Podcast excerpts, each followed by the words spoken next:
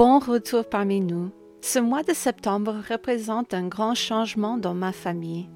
Pour la première fois depuis près de 20 ans, je n'aurai pas d'enfants qui reprendront le chemin de l'école. Wouhou!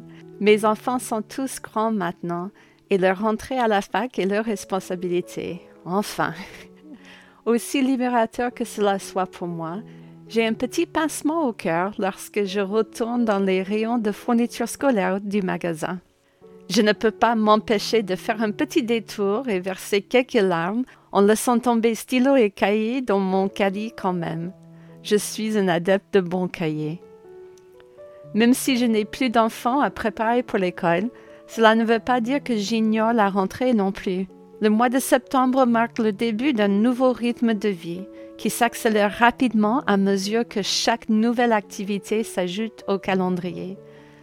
Alors que les élèves retournent à l'école, je dois aussi retourner dans la salle de classe de Dieu, afin d'être prête pour la nouvelle saison de vie qui régira mes journées jusqu'aux prochaines grandes vacances.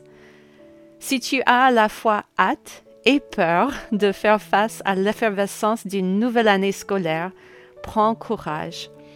Dieu a beaucoup de choses à nous apprendre pendant cette saison de la vie. Au cours des prochaines semaines, nous allons étudier ensemble trois passages où les auteurs de la Bible ont cherché à être enseignés par Dieu. Alors que nos enfants retournent à l'école, arrêtons-nous un instant au pied de Jésus et laissons Dieu nous enseigner aujourd'hui. Notre enseigne-nous d'aujourd'hui est tiré du psaume chapitre 90, verset 12.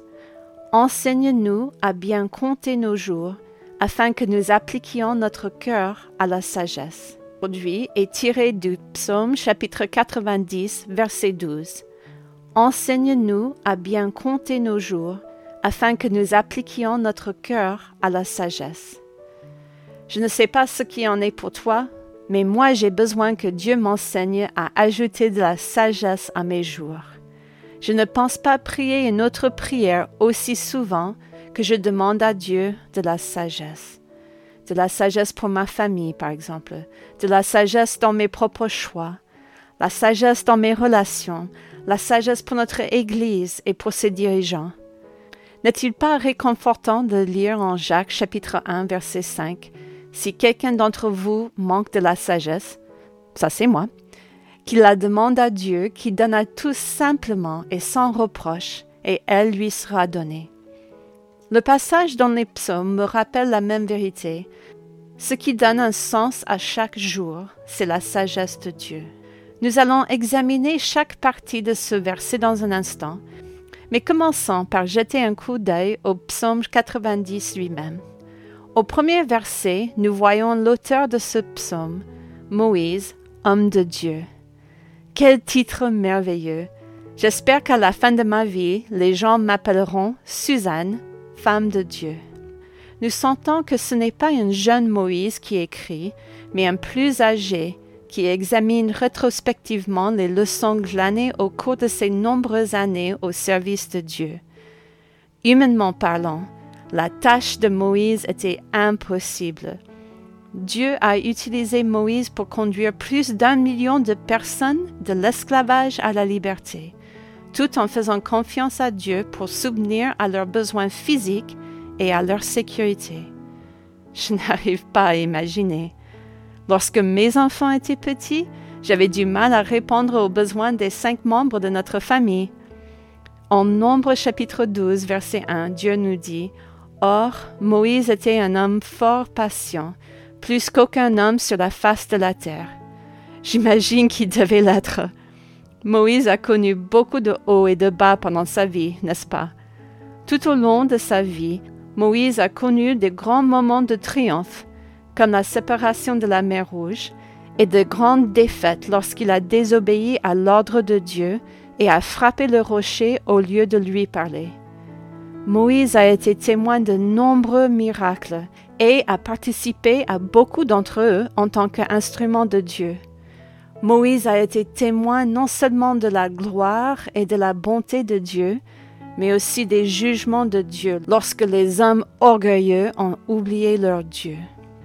Les expériences de Moïse constituent une toile de fond appropriée pour le psaume 90.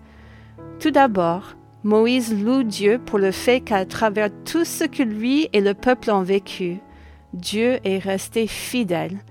Au verset 1, nous lisons Seigneur, tu as été pour nous un refuge de génération en génération. Nous avons tous cet endroit spécial dans notre vie où nous nous sentons en sécurité et au repos.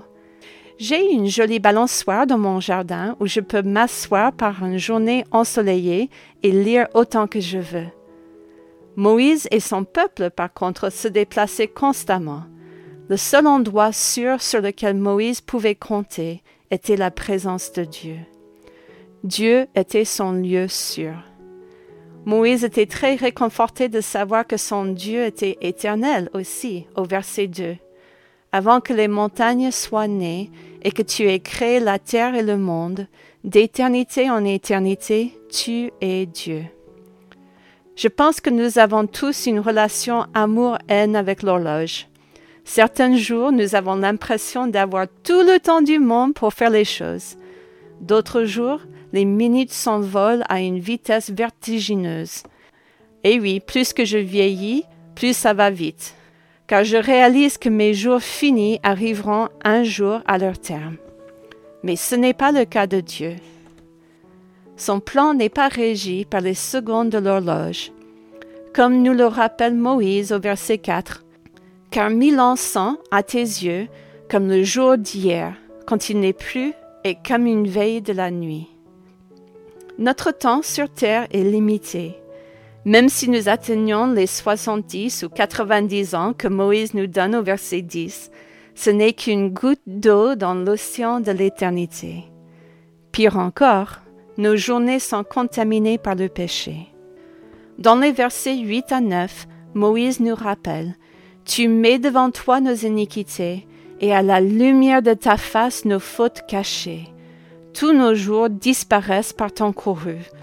Nous voyons nos années s'évanouir comme un son. Même si nous avions plus de temps, nous ne le passerions pas forcément mieux.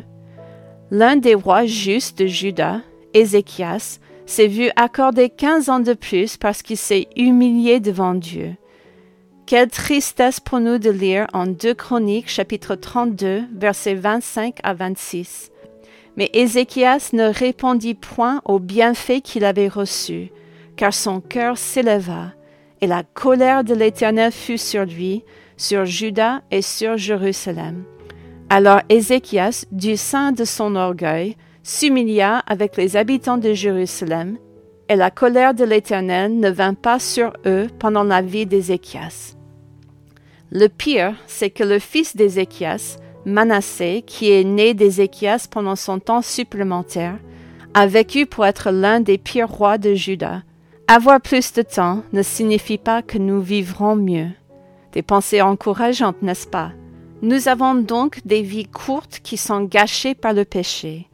Et pourtant, nous savons que Dieu nous a créés avec amour et nous a donné un espoir et un avenir dans notre vie comme nous le lisons en Jérémie. Quel est donc le secret de la réussite? Moïse nous donne la réponse en Psaume chapitre 90, verset 12.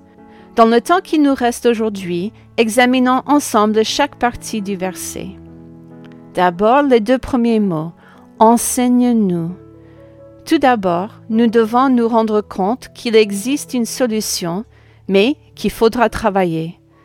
Apprendre à faire de bons choix dans la vie ne nous vient pas naturellement. Nous avons besoin d'être enseignés. Et nous avons besoin d'être enseignés par quelqu'un qui est plus haut, plus fort et plus sage que d'autres humains pécheurs. Dieu, notre Créateur, est le seul à pouvoir donner un sens à notre vie. Il est éternel et omniscient. Il n'y a rien à notre sujet qu'il ne connaisse pas il n'y a aucun problème qu'il ne puisse anticiper car le passé, le présent et l'avenir lui appartiennent. Mieux que tout cela, Dieu nous aime et souhaite que nous fassions les meilleurs choix. Il est le meilleur professeur pour ce travail. Ensuite, nous avons les mots à bien compter. Nous ne prenons pas le temps de compter que les choses qui ont de l'importance pour nous. Dieu connaît peut-être le nombre de cheveux sur ma tête, mais ma seule préoccupation est qu'il y en ait suffisamment pour que je n'ai pas l'air bizarre. Lorsque nous comptons chaque chose, nous reconnaissons sa valeur en tant que chose à posséder et à investir. Qu'avons-nous qui a le plus de valeur dans notre vie? Je vais te donner un indice. Ce n'est pas ton argent ou tes biens. Ce n'est pas ton statut ou le nombre d'amis qui te suivent sur les médias sociaux. Ce sont les deux prochains mots de notre verset. Nos jours. Notre cadeau le plus précieux et notre bien le plus précieux est le temps que Dieu nous donne. Et contrairement au roi Ézéchias, la plupart d'entre nous ne se verront pas accorder une portion supplémentaire d'années à notre vie. Dieu a déjà fixé la limite de nos jours.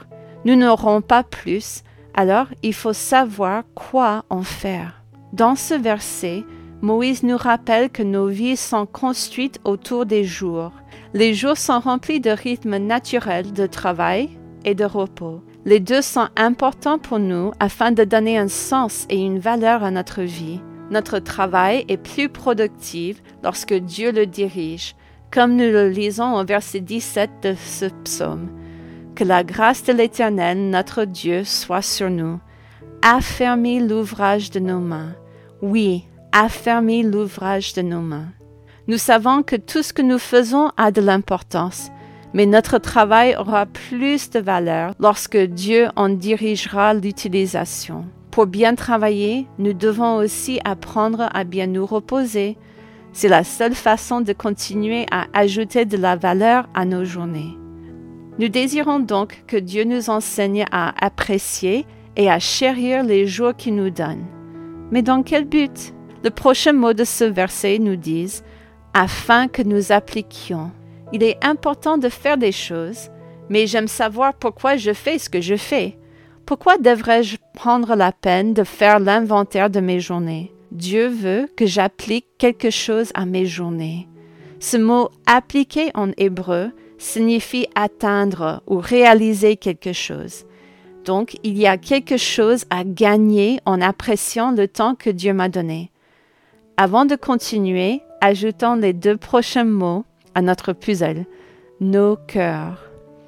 Dieu veut que j'applique mon cœur à cette quête. Il ne s'agit pas d'une recherche extérieure pour que les autres me voient et m'applaudissent. Dieu désire transformer mon cœur de l'intérieur, afin que les changements qu'il opère dans ma vie soient visibles par la façon dont je vis pour lui.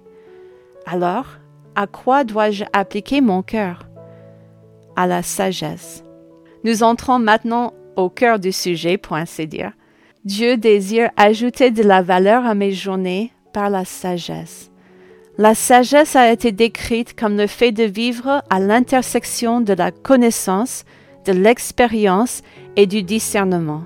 D'un point de vue chrétien, je peux aussi définir la sagesse par ces trois traits.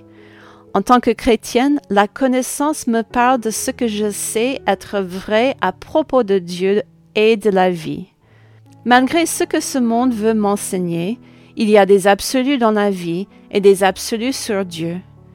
Cette connaissance est le fruit d'une bonne étude de la parole de Dieu. Une connaissance superficielle de la parole de Dieu ne m'aidera pas. Même Satan a cité des Écritures. Je dois ajouter à ma connaissance de la personne de Dieu et de la parole de Dieu l'expérience. Mais quelle expérience? Il y a l'expérience acquise par la vie et l'observation de la façon dont Dieu agit dans ma vie. Dieu me donne aussi de nombreux exemples dans la Bible d'hommes et de femmes qui ont appris à bien vivre leur vie, même pendant les moments difficiles. C'est là qu'intervient le discernement. Le discernement prend la connaissance de Dieu et de ses voies, vécues dans les expériences de ma vie, et m'enseigne ce qui est bien et ce qui est mal. Qu'a appris Moïse au cours des nombreuses années passées à la tête du peuple de Dieu?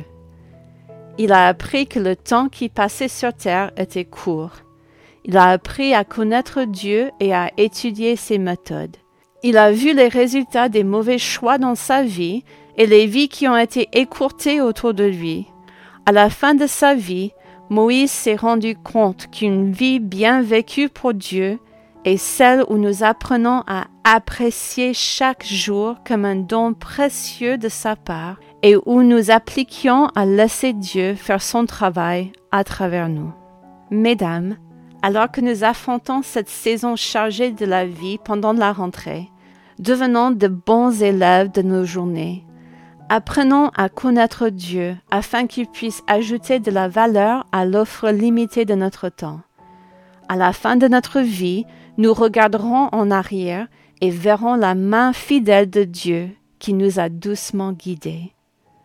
À la prochaine!